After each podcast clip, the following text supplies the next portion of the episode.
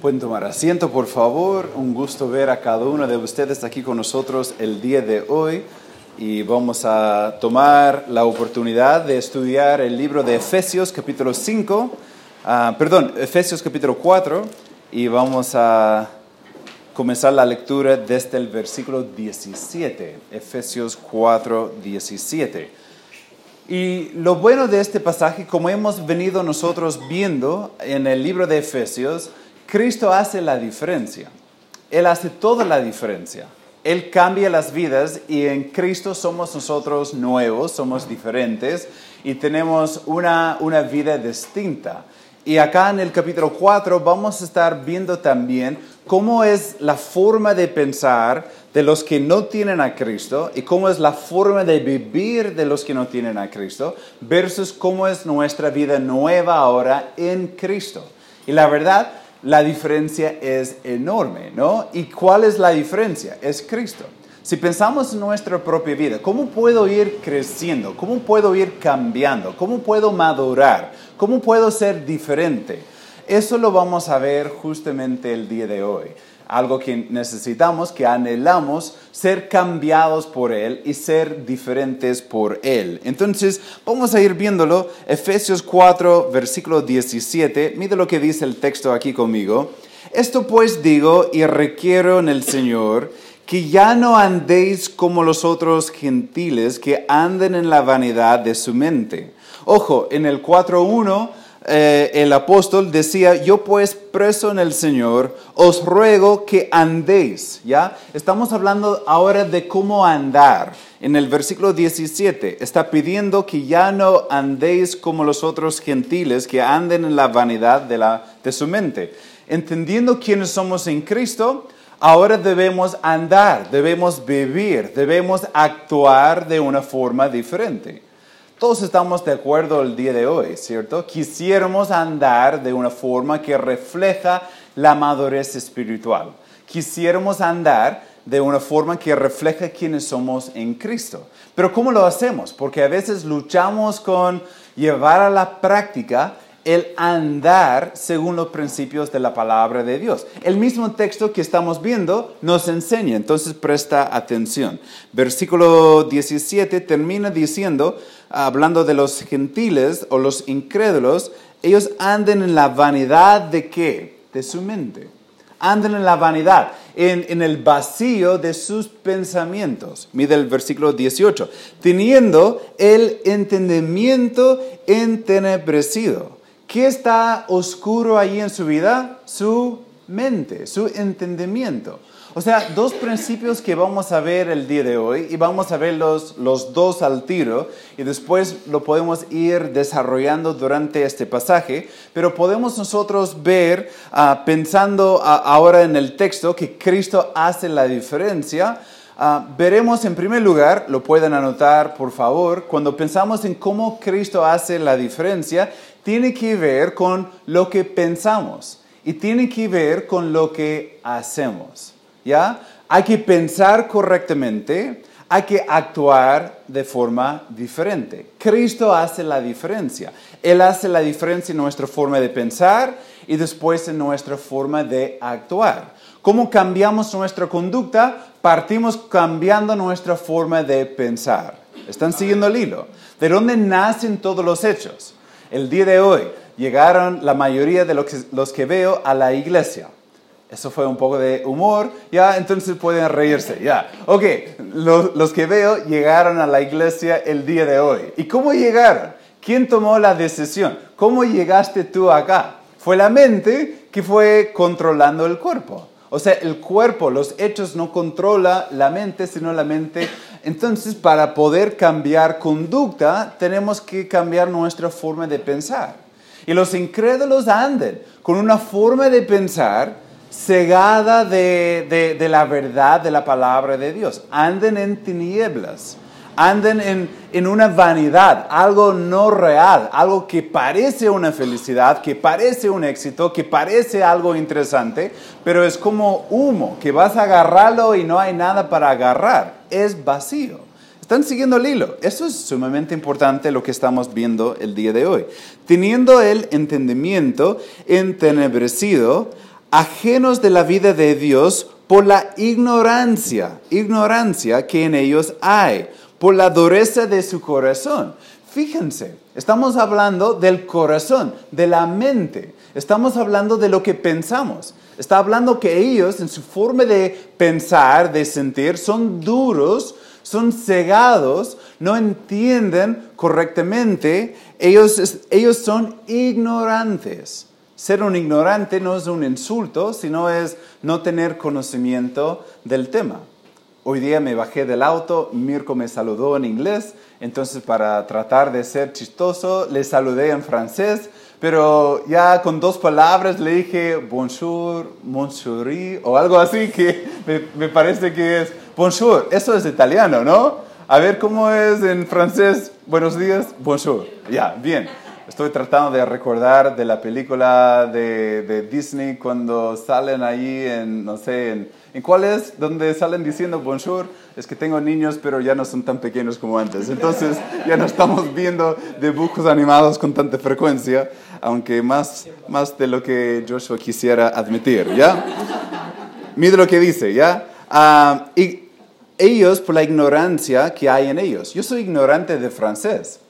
Y parece que no soy el único porque no había muchos que podrían comprobar ya cómo decir buenos días. Bien, no hay tanta oportunidad de, de, usarlo, aunque quizás con los haitianos que están llegando al país cada vez más sería bueno desarrollarlo. Pero ya, soy ignorante, no tengo conocimiento. El incrédulo no tiene conocimiento de los principios de la palabra de Dios. Por ende, vive de una forma equivocada porque piensa de una forma equivocada cree de una forma equivocada.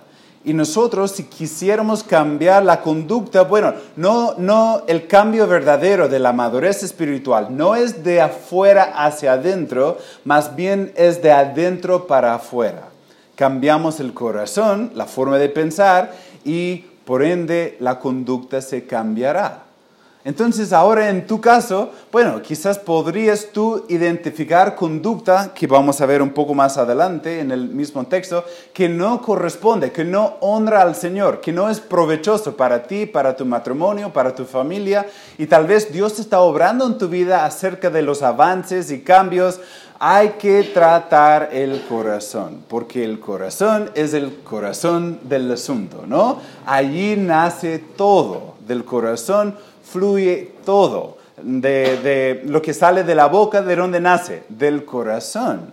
Habla la boca. Entonces, aquí estamos viendo principios interesantes. Versículo 19. Los cuales, desde que perdieron toda sensibilidad, se, se entregaron a la lascivia para cometer con avidez toda clase de inmundicia.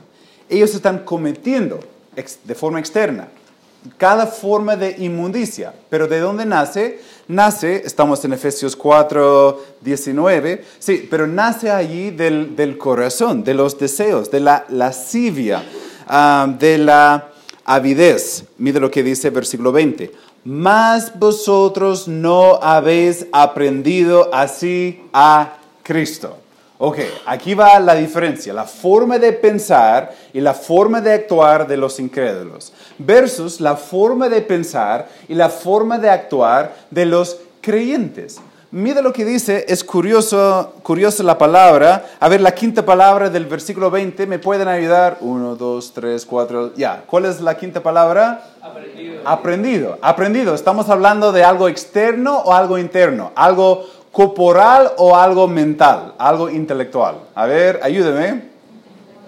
Ya, aquí tenemos un grupo de genios, ¿ya? Entonces, o sea, la mente, tú has aprendido. Los incrédulos piensan de una forma diferente, por ende actúan de una forma diferente, pero nosotros hemos aprendido algo diferente y por ende somos diferentes. Y no quiero seguir como ya repitiendo lo mismo como si fuese algo que no, no podríamos captar, pero es el énfasis del texto que estamos nosotros estudiando. Hablamos en muchas ocasiones de lo que hacemos nace de quienes somos.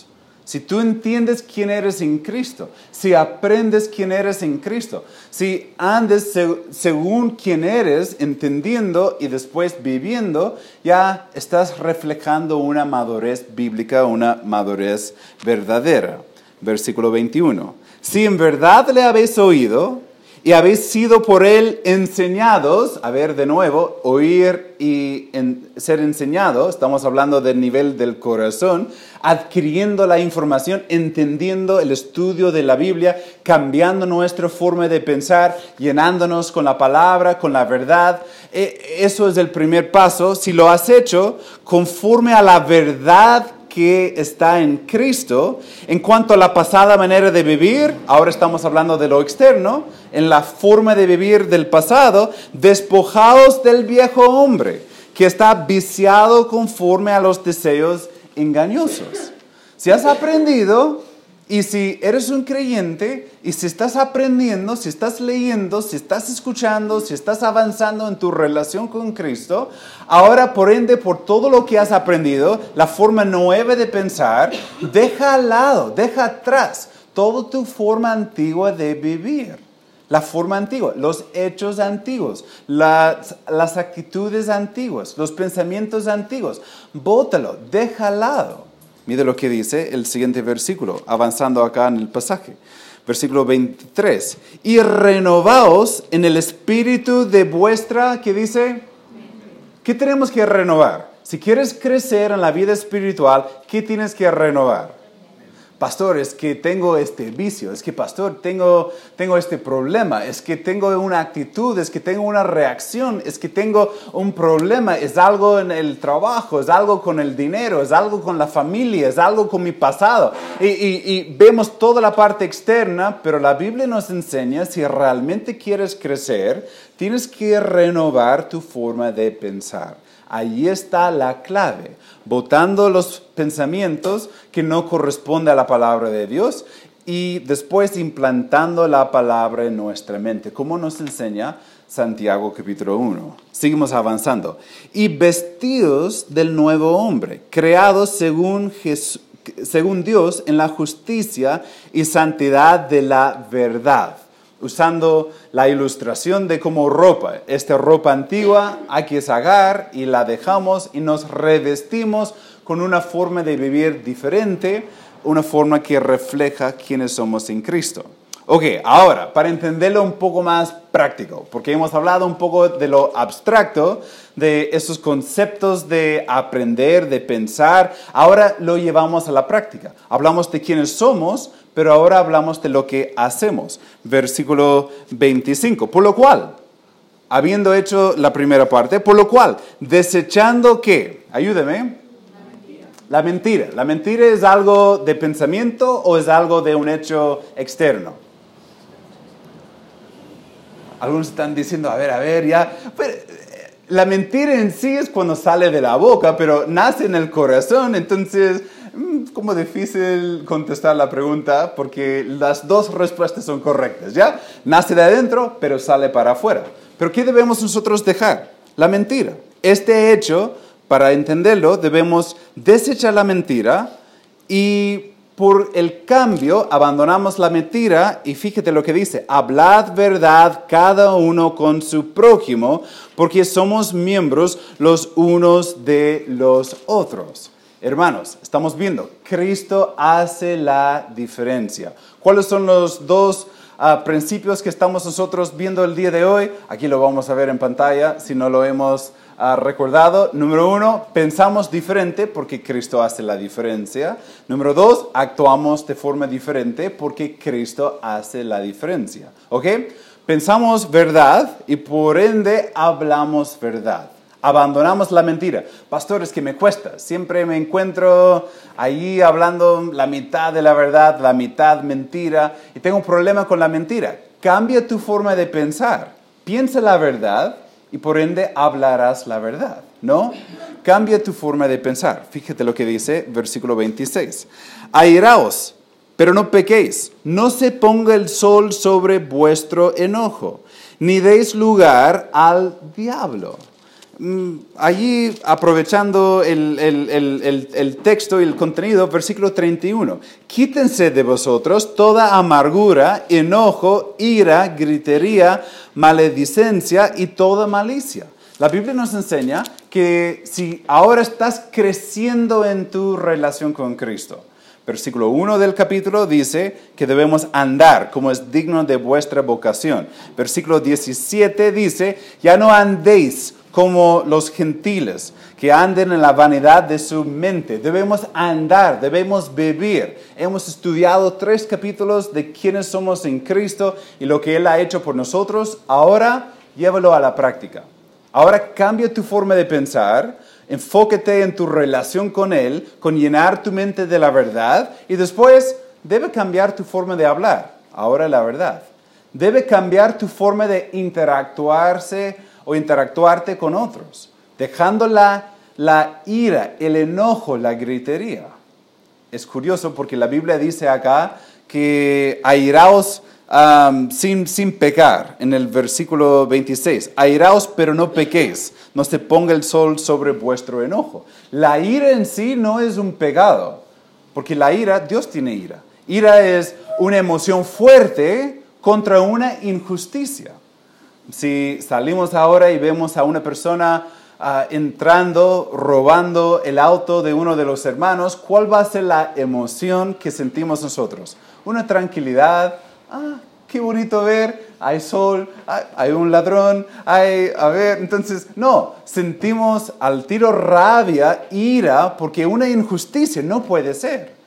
Incluso Jesús vemos a él entrando al templo, botando mesas porque habían ladrones entre el templo. Él no pecó porque nunca pecó, ¿cierto? Pero tuvo una, una reacción ante la injusticia que fue algo, algo un poquito agresivo en, sus hechos. Muchas veces como padres, viendo la injusticia, la desobediencia de los hijos, no hay problema en levantar un poquito la voz y hablar con firmeza y sentir mucha emoción, especialmente cuando los hijos son como bien porfiados. No lo digo por experiencia, bueno, quizás sí, pero mis hijos están presentes, entonces no quiero avergonzarles, pero no creo que he luchado con eso durante hoy por lo menos, entonces, bien. Pero pensando, ¿no? En, la ira, la Biblia dice, ya, puedes tener emociones fuertes contra pecado, pero no hay que tener enojo. Y si el enojo y la actitud de una ira humana te lleva a la gritería, a, otros pecados y, y pierdes control de tu emoción o la emoción te controla a ti en vez de ser controlado por el Espíritu Santo, ahí estamos en problemas. Y la mayoría de nosotros, me incluyo, nos cuesta muchísimo tener una ira santa porque a lo rápido ya estamos en una ira pecaminosa, ¿no? Ya involucrándonos en, muchas actitudes. Bien, aquí la Biblia nos enseña, hermanos, si, si eres un creyente, Ahora debes andar como un creyente. Piense de forma correcta, no como los incrédulos. Y después pensando de forma correcta, teniendo el corazón correcto, llévalo a la práctica. No te quedes allí contento ni satisfecho con simplemente ser un hijo de Dios. Piensa como un hijo de Dios y actúa como un hijo de Dios. ¿Ya? despojándonos de las cosas viejas y revestiéndonos de la forma nueva de vivir. El versículo 27 es curioso, ni deis lugar al diablo. Si no llevamos a la práctica nuestra fe, si no dejamos que Dios haga el cambio en nuestra mente, nuestro corazón y después hacia afuera, estamos permitiendo que el mismo diablo tenga ventaja. Si no, no tratamos bien la ira y el enojo, si nosotros nos acostamos allí todavía en, una relación de resentimiento, de, entonces estamos nosotros permitiendo que el diablo gana ventaja entre nuestras vidas. Es algo peligroso. Y tenemos que como despertarnos y ser desafiados de forma regular a no simplemente ser creyentes de profesión, pero de ser creyentes en nuestra forma de vivir.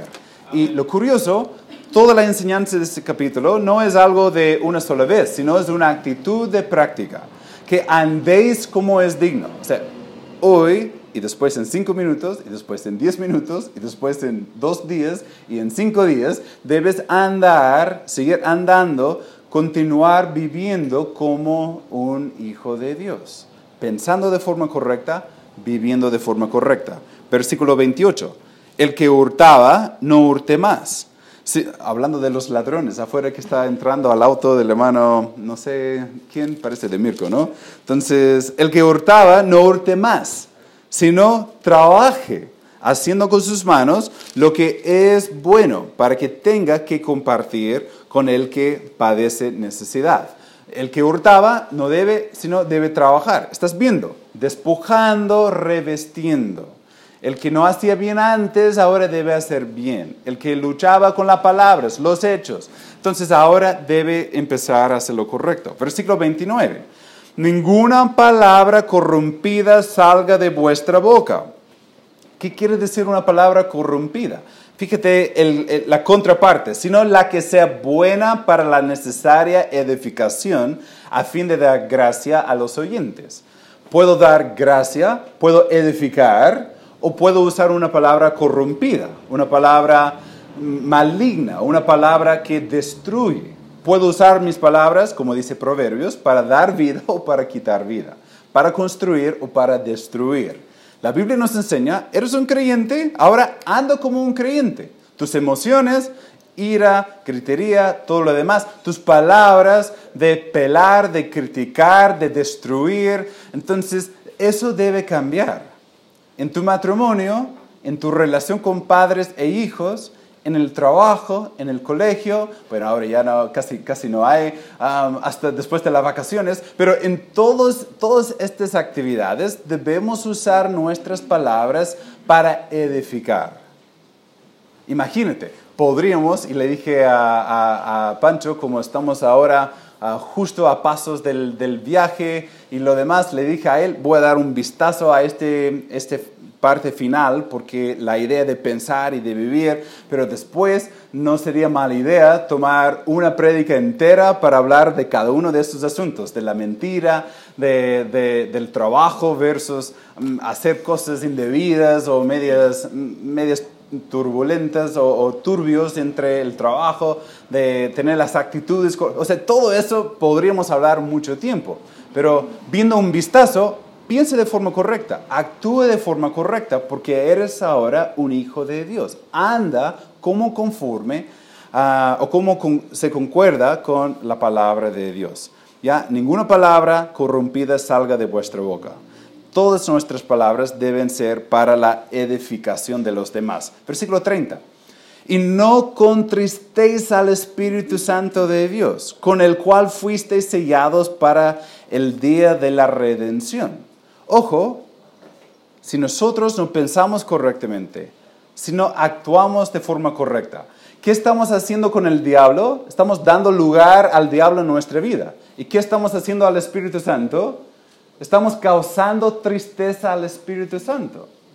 Un punto aparte, es un, un, texto interesante porque a veces se considera el Espíritu Santo como una fuerza y no como una persona, pero es una persona, es la tercera persona de la, de la Trinidad, es Dios y, y tiene, tiene pensamientos, tiene emociones, o sea, se pone triste, somos sellados por Él. Y lo curioso, algunos piensan que si peco pierdo la salvación. No, acá no dice que pierdes la salvación, dice que eh, eh, estás sellado por Él. Ya un sello, una protección. Estás en Cristo, pero puedes darle tristeza al Espíritu Santo. Como el Espíritu Santo ya moro en ti, estoy ya sellándote a ti, no estás poniendo en práctica lo que, ah, bueno, no sé si así está pensando, pero por lo menos la Biblia habla de contristar de, de, de, afectar nuestra relación con Él. Y si amamos tanto a Dios, somos hijos suyos,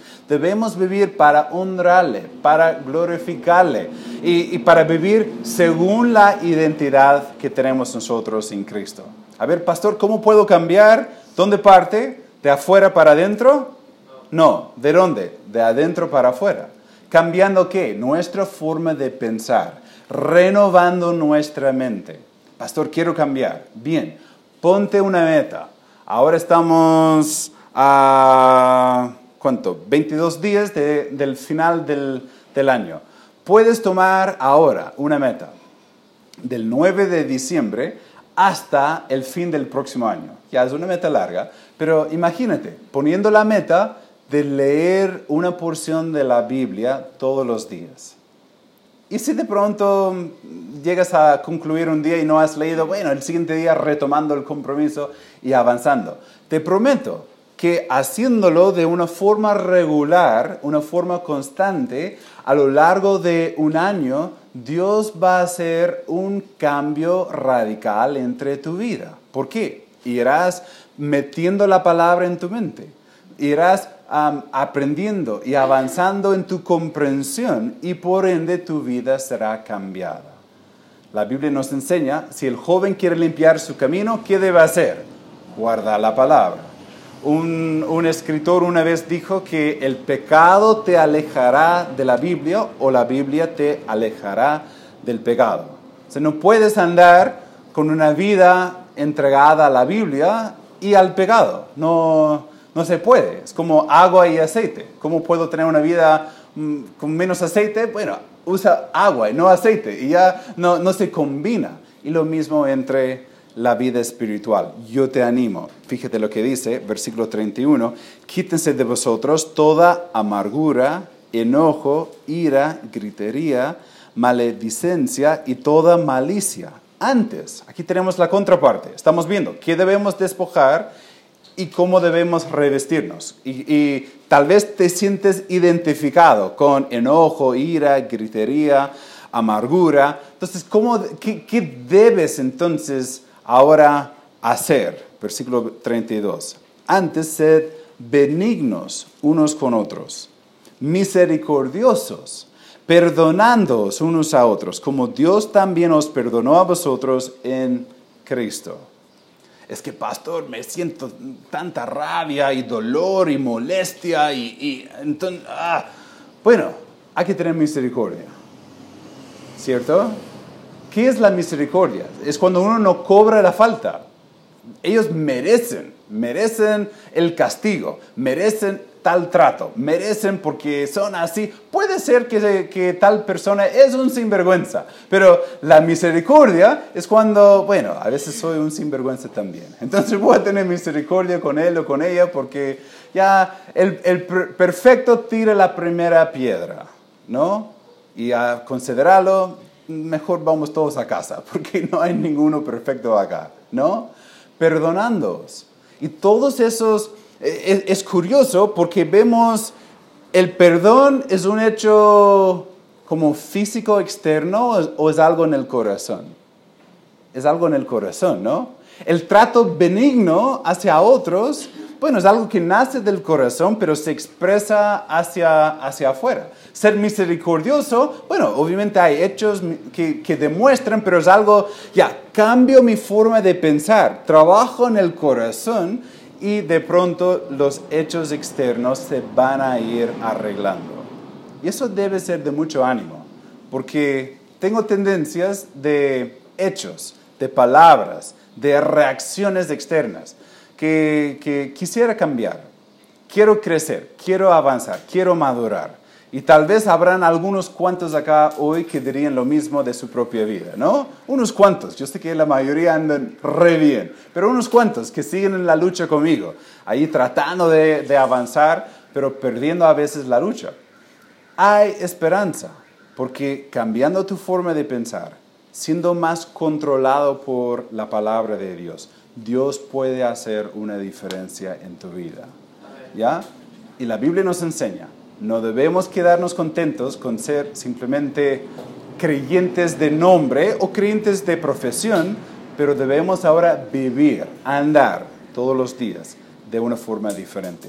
Cambia tu forma de pensar, cambia tu forma de actuar. En este orden y hacemos todo para la gloria del Señor. Oremos juntos. Padre, te agradezco por lo que hemos estudiado.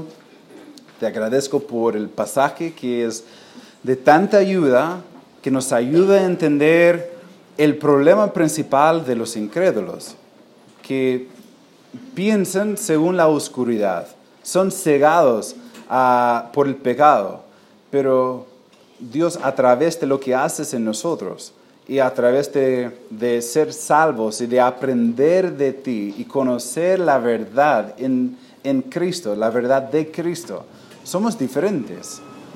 Pero a veces seguimos viviendo como el hombre viejo y ahora hemos sido desafiados, Señor, a pensar de forma diferente para actuar de forma diferente.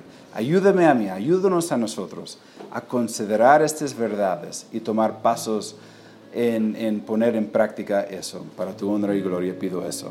Sigan allí, por